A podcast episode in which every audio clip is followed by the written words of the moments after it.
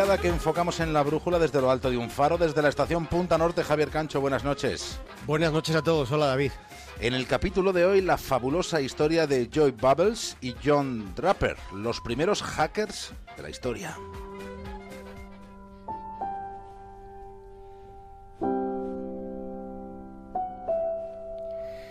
Joy nació en mayo de 1949 en la ciudad de Richmond. Joy era ciego, como lo era su hermana.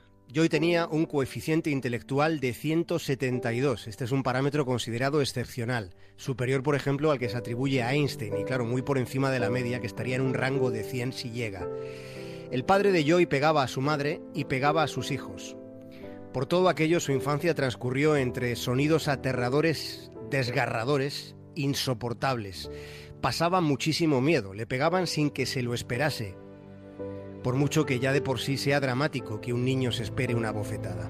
Siendo niño se sintió muy solo, en un entorno familiar nulamente afectivo, pero en ese ambiente opresivo encontró una puerta de salida. Esa vía de escape fue el teléfono. Ahora ya menos, pero en los comienzos de la segunda mitad del siglo XX todo el mundo era ciego con el teléfono porque no se ve a la persona con la que hablas. Una llamada de teléfono es, una experiencia básicamente auditiva. Para un invidente como yo, el teléfono era un hábitat estimulante. Con cuatro años pasaba horas jugando con el teléfono, llamando a la operadora que le daba la hora, llamando para saber qué tiempo iba a hacer en Richmond al día siguiente. Con el teléfono conseguía salir de su casa, lograba dejar de estar en un lugar donde casi todo lo que escuchaba era feo.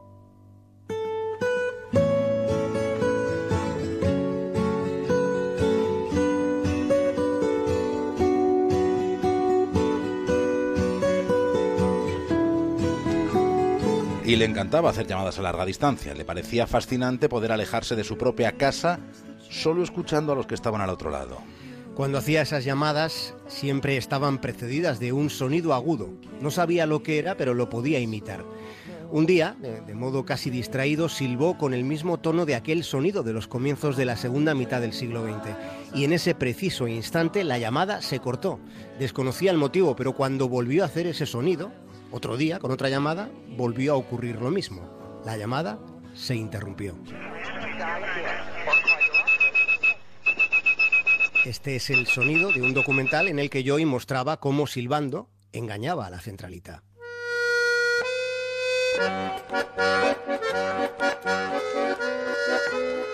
Joey se percató de que con ese silbido la compañía telefónica interpretaba que había colgado, pero él seguía dentro de la red telefónica, de forma que podía hacer las llamadas que quisiera completamente gratis y a cualquier lugar del mundo. Con siete años, con siete, había descubierto que solo hacía falta silbar con el tono adecuado.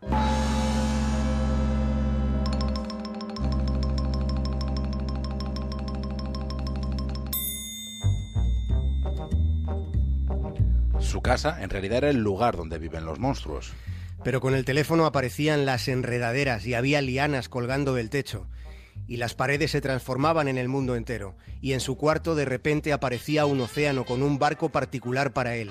Y Joy se marchaba navegando a través del día y de la noche, entrando y saliendo por las semanas, saltándose casi un año hasta llegar al lugar que él había imaginado. Joy era capaz de silbar en 200, perdón, en 2600 hercios, 2600. Esta es la misma frecuencia en la que las centralitas telefónicas emitían sus pulsos, lo que le permitía hablar gratis con cualquier lugar del planeta que él se propusiera. Con su método, recorriendo los hilos telefónicos, podía cada día, cada noche cruzar ciudades, países, mares y océanos, hasta alcanzar continentes desconocidos, donde vivían aquellos a los que no podía ver, pero a los que podía escuchar.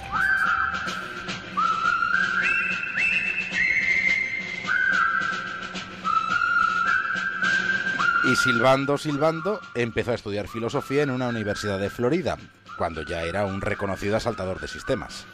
Era un muchacho de altísimas capacidades haciendo travesuras, tratando de comprender, este era el objetivo, comprender hasta el último secreto del laberíntico sistema telefónico mundial. Su obsesión consistía en conocer entresijos. En la universidad le fue mucho mejor que en el colegio donde había sido golpeado, ridiculizado, intimidado, avasallado En cambio, en la universidad era un estudiante casi célebre. Sus compañeros le pedían ayuda para llamar a otros lugares del país sin tener que gastar ni un solo centavo.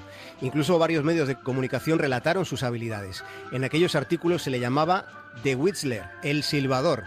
Pero sucedió que un día Joy falló.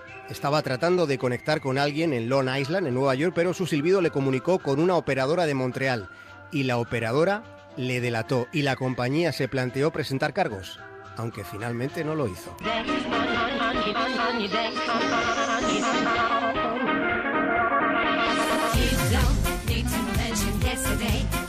Joy sintió una felicidad enorme el día que descubrió que había otros como él.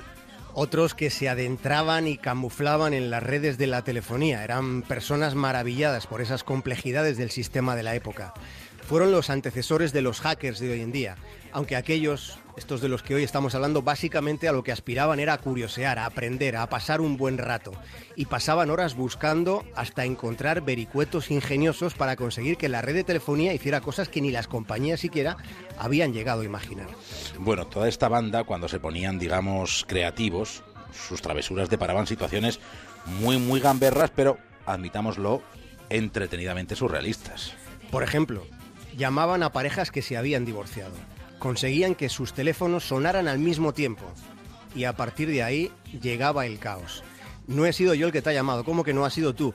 Me ha sonado el teléfono, pero qué embuste, estás completamente loco, loco yo, tú estás trastornada. Y mientras ellos asistían a todo este desatino, partiéndose la caja torácica. Otras veces conectaban una tienda de licores y una iglesia mormona. Propiciaban conversaciones muy extremas.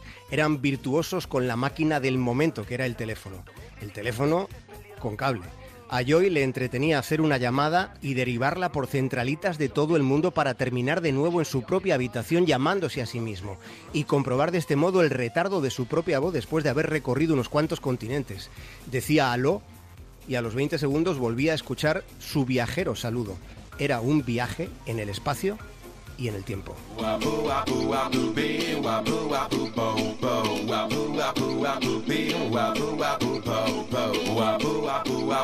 Joy se convirtió en un catalizador de frikis de la telefonía.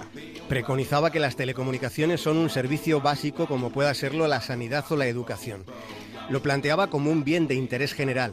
Aquí en España, que tiene seguidores, mantienen estos seguidores que la comunicación, las comunicaciones son un bien mucho más general y más necesario que el fútbol, por ejemplo.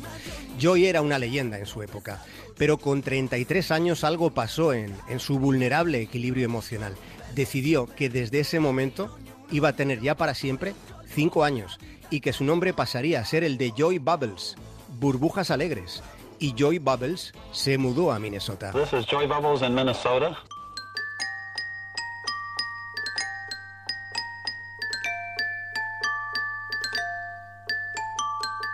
Así llenó su habitación de juguetes, quiso vivir la infancia que nunca tuvo. Y proclamaba que las niñas y los niños son los que de verdad conocen el secreto de la vida, la diversión y la ilusión. A Joy le ilusionaba pasar la tarde con alguno de sus compinches. Uno de los más célebres fue John Draper, conocido en el mundillo como Capitán Crunch.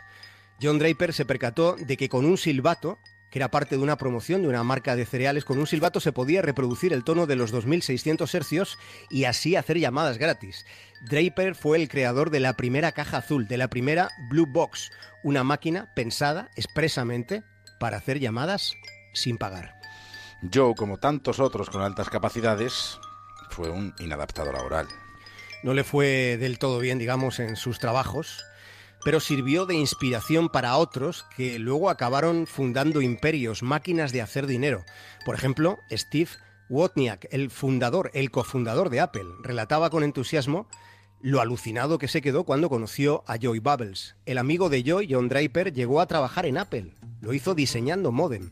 Se cuenta en los mentideros informáticos que el amigo de Joy, John Draper, se gana la vida a día de hoy como soldado de fortuna escribiendo software de seguridad informática para que no pase lo que ha pasado estos días.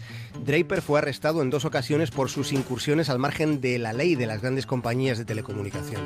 Steve Jobs Steve Wozniak se reunieron varias veces con aquellos iluminados. Wozniak decía que Draper era la persona más feliz que nunca jamás conoció.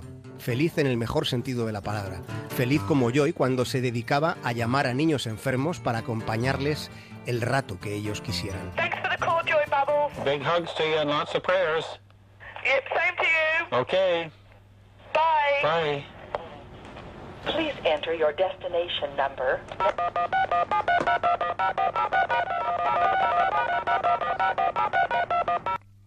Así termina el capítulo de hoy de Punta Norte en la brújula de Onda Cero. I'm just another rainy Sunday afternoon. I'm wasting my time, I got nothing to do. I'm hanging around, I'm waiting for you, but nothing ever happened. Javier Cancho, hasta mañana. Un abrazo. I'm driving around.